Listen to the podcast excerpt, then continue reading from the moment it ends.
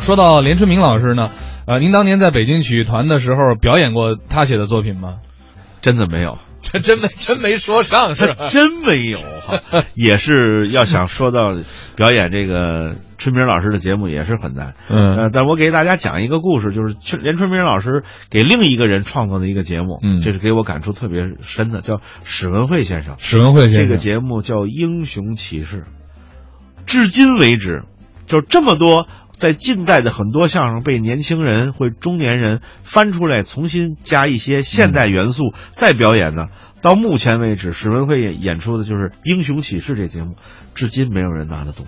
那个节目这是为什么呢？那个节目就是讲一个人啊，就是吹牛嘛，嗯然后到处说获奖，说想当我是英雄，嗯就是虚假心态嘛，嗯啊，造假，完了就是因为史先生这个人本身长得和这个艺术人物啊太像了。量身定做的吧？，对对对对对对，所以呢，哎，我就觉得那个时候我小时候看这节目给我逗的呀，感觉他在台上没有什么刻意的表现，所以这就是一个相声作者对相声演员很贴切创作的这么一个灵魂的东西。也看得出来，连春明先生啊，确实写了不少好作品。咱们下边再听一个马季、唐杰忠表演的《约会》。以后你见着我爱人呢，啊，你叫她阿姨得了。啊啊！我这么大人叫她阿姨呀、像要要不然你叫她名字好不好哎？那还差不多。可以。他叫什么名字？呃，她姓甘，嗯，单名就一个字儿叫娘。那我叫他干娘。嗨，怎么叫这么个名字？啊？你叫她小甘不就完了哎 吗？那还差不多。哎这小甘，他跟你是怎么认识的啊你们俩是怎么结合到一起？我当时给她写了一封信，啊，怎么写的？约她晚上七点钟在景山公园那儿见面。不用啊，景山公园那地方人太多了。我们晚上七点才见的，嗯，晚上七点谈恋爱的也不少。你怎么知道的？是，啊我就那儿谈 的，你管呢？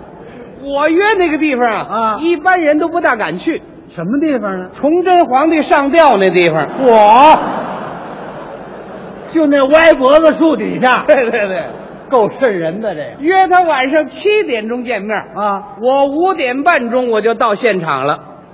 你干嘛去那么早啊？嘿，万一有比我胆子大的把地方占了怎么办？好嘛，这点脑子全用这上了。出发之前呢，嗯我先做了点准备工作。你们谈恋爱还准备什么呀？你不懂啊？啊，对方是知识分子啊，哦，科技人员。是啊，我这好土了土气的，人能看得上我吗？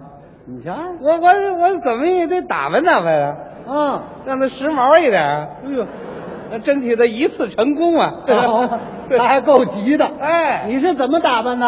我就是把我留这个长头发啊我再烫一烫，抹上点油，长头发，哎哎，穿上我这个尼龙绸的那上衣，呵，特制的火箭式的皮鞋，好嘛，带尖儿的。哎，用毛巾好好搓搓我这脸。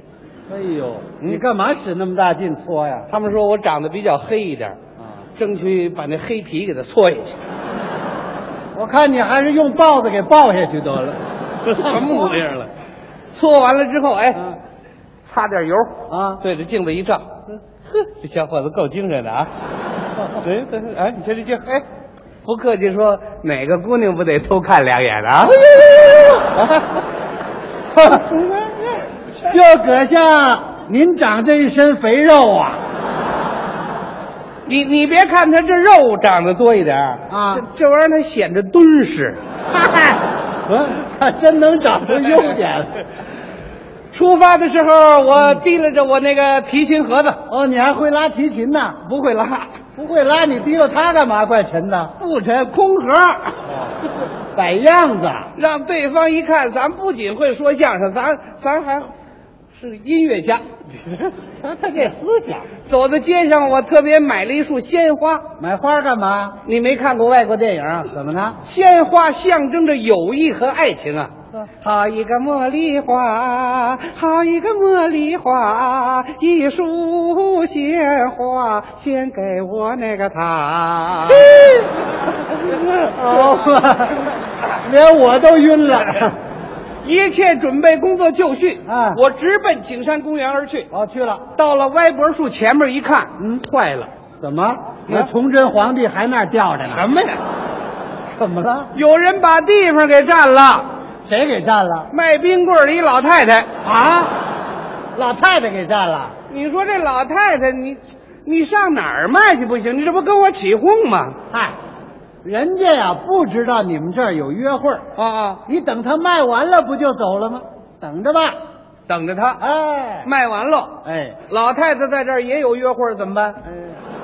没听说过啊？老太太还这儿谈恋爱啊？不能啊，等着吧你，等着吧。哎，一直等到欠十分七点了，嗯，这老太太还在那儿吆喝呢，奶油冰棍儿。得怎么办？我说大娘，您那冰棍儿快卖完了吧？